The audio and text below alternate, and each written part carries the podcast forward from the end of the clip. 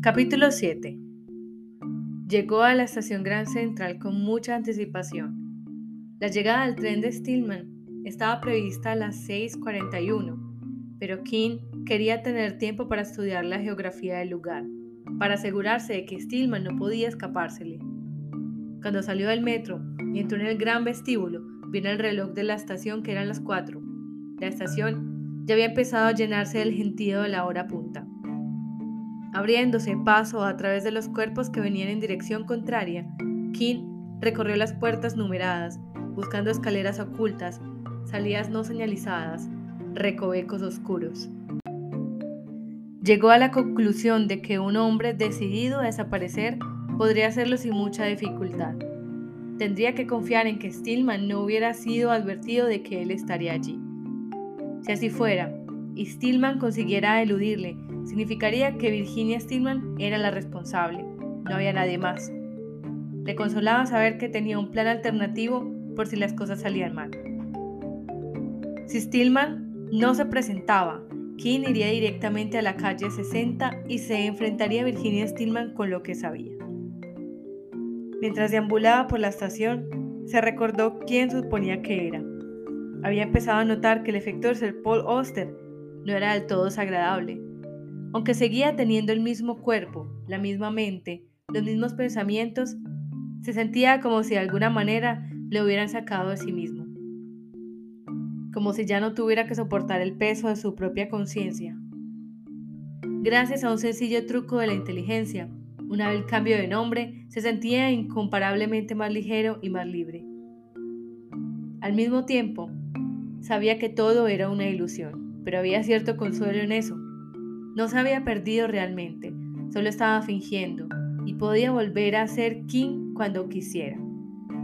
El hecho de que ahora hubiese un propósito en ser Paul Auster, un propósito que cada vez era más importante para él, le servía como una especie de justificación moral para la farsa y le absolvía de tener que defender su mentira, porque creerse a Auster se había convertido en su mente en sinónimo de hacer el bien en el mundo. Vagó por la estación como si estuviera dentro del cuerpo de Paul Oster, esperando a que apareciese Stillman. Levantó la cabeza para mirar la cúpula del gran vestíbulo y estudió el fresco de las constelaciones. Había bombillas representando las estrellas y dibujos de las figuras celestes. King nunca había podido comprender la relación entre las constelaciones y sus nombres. Cuando era niño había pasado muchas horas bajo el cielo nocturno tratando de hacer concordar los grupos de minúsculas luces con las formas de osos, toros, arqueros y aguadores. Pero nunca lo conseguía y se sentía estúpido, como si hubiera un punto ciego en el centro de su cerebro. Se preguntó si al joven Oster se le habría dado mejor aquello. Al otro lado, ocupando la mayor parte de la pared oriental de la estación, estaba la fotografía de Kodak con sus brillantes y fantásticos colores. La cena del mes mostraba una calle de un pueblo pesquero de Nueva Inglaterra, quizá Nantucket. Una hermosa luz primaveral brillaba sobre el empedrado. En las jardineras de las ventanas había flores de muchos colores y a lo lejos, al final de la calle, estaba el mar, con sus olas blancas y su agua muy azul. King se acordó de haber visitado Nantucket con su esposa hacía muchos años, en el primer mes de embarazo, cuando el hijo no era más que una diminuta almendra en su vientre.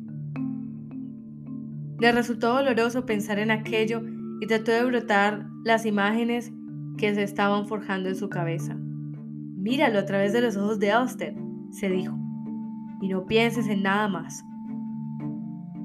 Volvió de nuevo su atención a la fotografía y se sintió aliviado al descubrir que sus pensamientos se desviaban al tema de las ballenas las expediciones que habían partido de Nantucket en el siglo pasado, Melville y las primeras páginas de Moby Dick.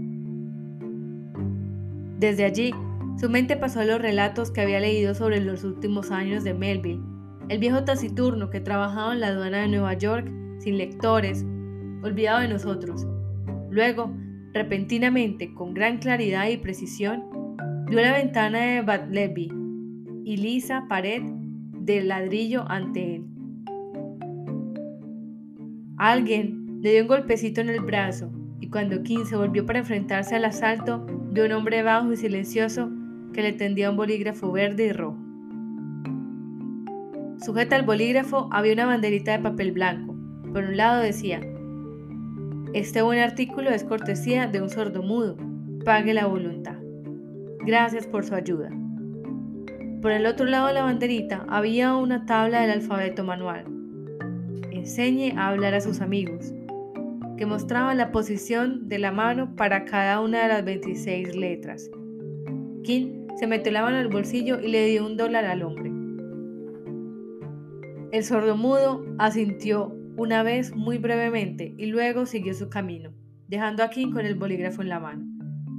Eran más de las cinco. King decidió que sería menos vulnerable en otro sitio y se dirigió a la sala de espera. Generalmente era un lugar tétrico, lleno de polvo y de gente que no tenía a dónde ir. Pero ahora, en plena hora punta, había sido tomado por hombres y mujeres con maletines, libros y periódicos, King tuvo dificultad para encontrar su asiento. Después de buscar durante dos o tres minutos, finalmente se encontró un sitio en uno de los bancos y se metió entre un hombre vestido de traje azul y una mujer joven y gordita. El hombre estaba leyendo la sección de deportes del Times y King echó una ojeada para leer la crónica de la derrota de los Mets la noche anterior.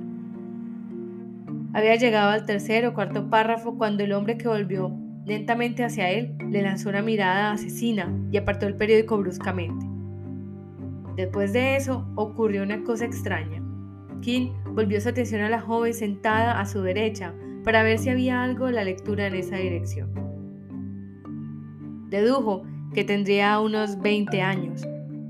Tenía varios granitos en la mejilla izquierda, oscurecidos por una mancha rosada de maquillaje, y mascaba sonoramente una bola de chicle. Sin embargo, estaba leyendo un libro de bolsillo con una chillona portada, y King se inclinó ligeramente a su derecha para echarle una ojeada al título. Contra todas sus expectativas, era un libro escrito por él, Abrazo Suicida, de William Wilson, la primera novela de Max Work. King había imaginado a menudo esa situación, el repentino e inesperado placer de encontrar a uno de sus lectores. Incluso había imaginado la conversación que seguiría. Él, afablemente tímido, primero, mientras el desconocido alababa el libro. Luego, gran renuencia y modestia, aceptaría firmar un autógrafo en la página del título, puesto que insiste. Pero ahora que la escena estaba teniendo lugar, se sentía muy decepcionado, incluso enfadado. No le gustaba a la chica que estaba sentada a su lado y le ofendía que ella leyera superficialmente las páginas que tanto esfuerzo le habían costado. Su impulso fue arrancarle el libro de las manos y salir corriendo de la estación. La miró a la cara de nuevo, tratando de oír las palabras que resonaban en su cabeza, observando cómo sus ojos iban y venían rápidamente por la página. Probablemente la miró con demasiada atención, porque un momento después ella se volvió a él con expresión irritada y le dijo, ¿Tiene algún problema, señor? King sonrió débilmente. No, dijo. Solo me preguntaba si le gustaba el libro. La chica se encogió de hombros. Los he leído mejores y los he leído peores. King deseó cortar la conversación en ese mismo momento, pero algo en él persistió. Antes de que hubiera podido levantarse y marcharse, las palabras habían salido de su boca. ¿Lo encuentra emocionante?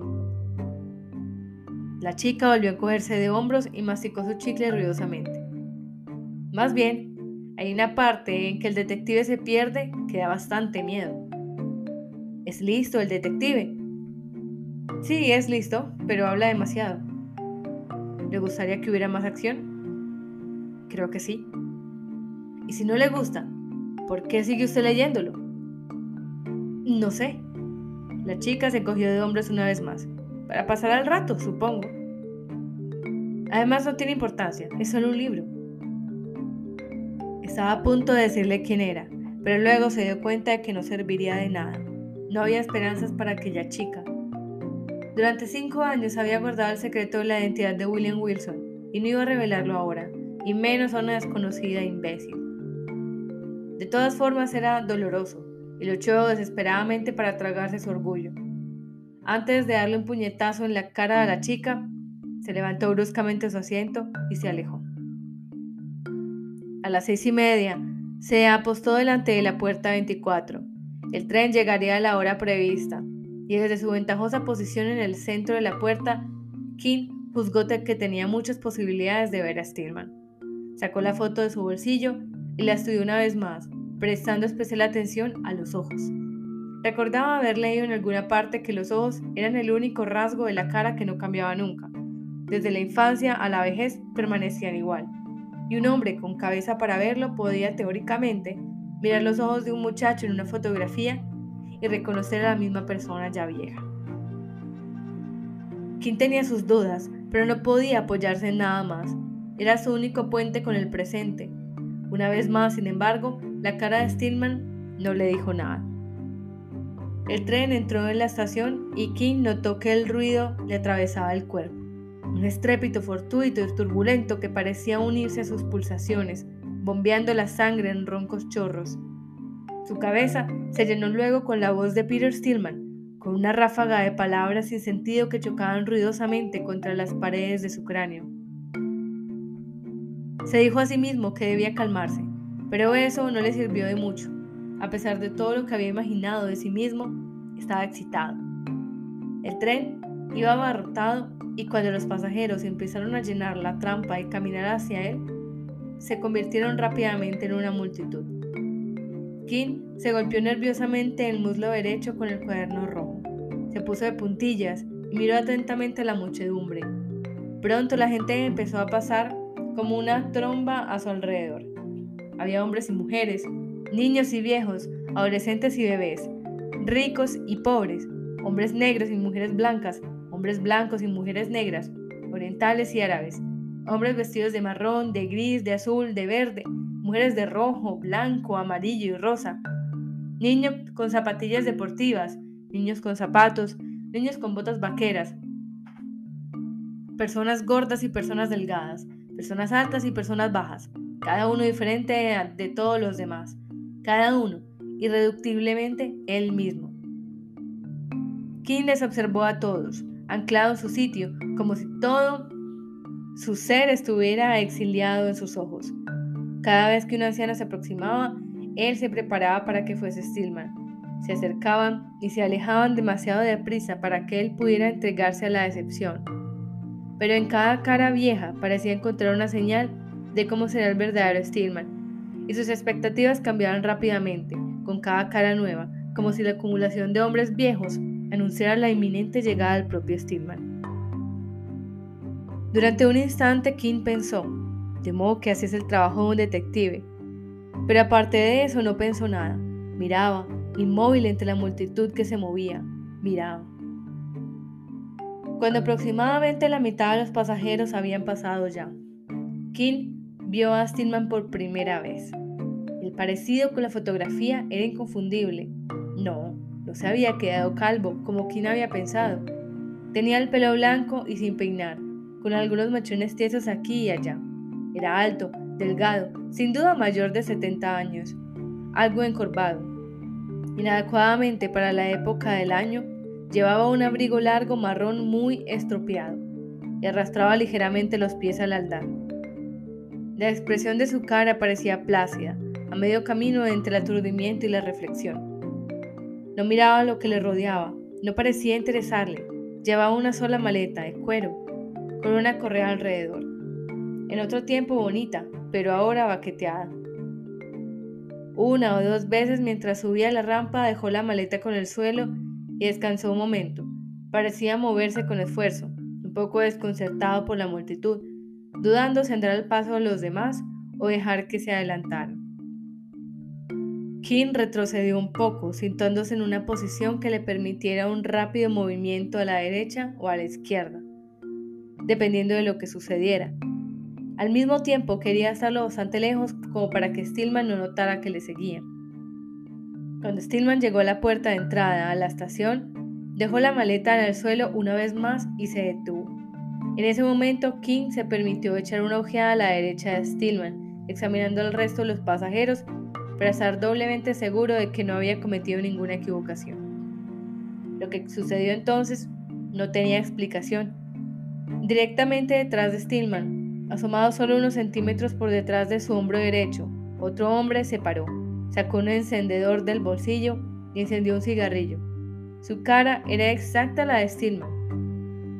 Durante un segundo, King pensó que era un espejismo, una especie de aura arrojada por las corrientes electromagnéticas del cuerpo de Stillman. Pero no, aquel otro Stillman se movía, respiraba, parpadeaba. Sus actos eran claramente independientes del primer Stillman. El segundo Stillman tenía un aspecto próspero, vestía un traje azul claro, zapatos brillantes y llevaba el pelo blanco bien peinado. Y sus ojos tenían la mirada astuta de un hombre de mundo.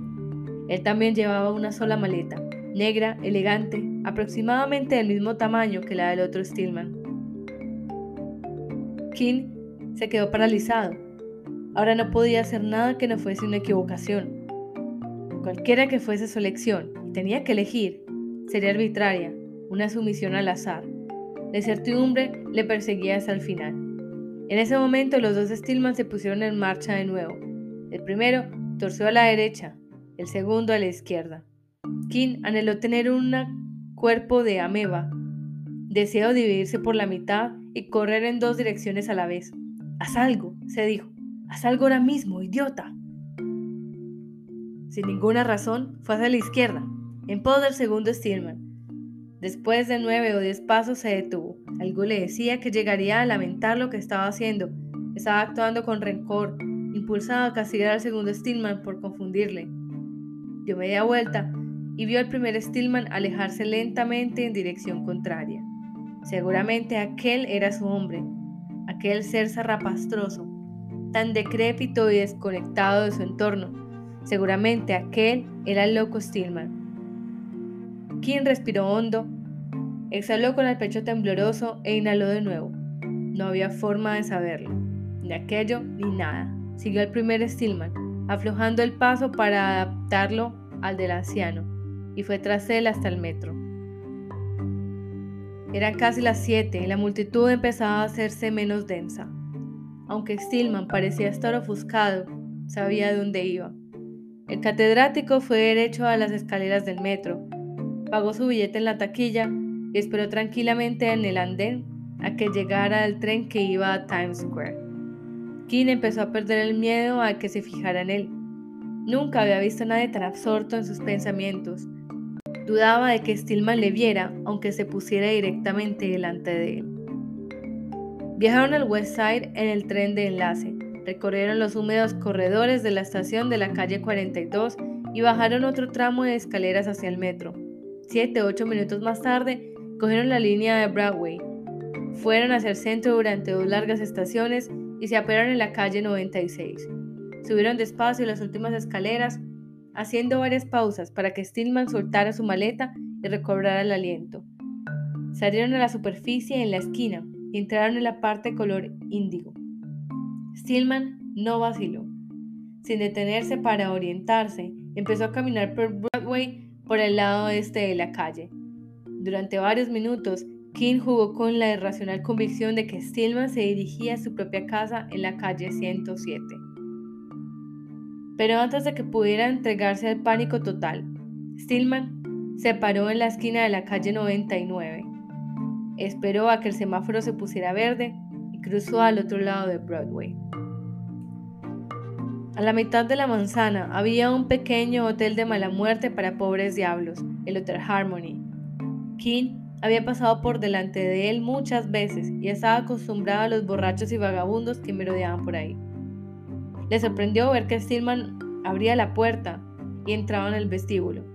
Por alguna razón había supuesto que el viejo encontraría un alojamiento más cómodo.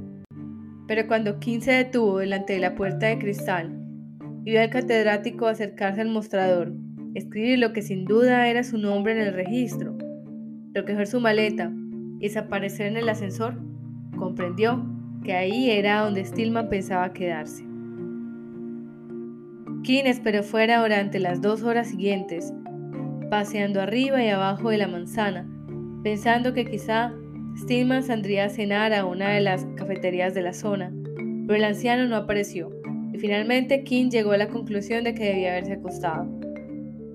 Llamó a Virginia Stillman desde la cabina telefónica de la esquina, le dio un informe completo de lo sucedido y luego se dirigió a la calle 107.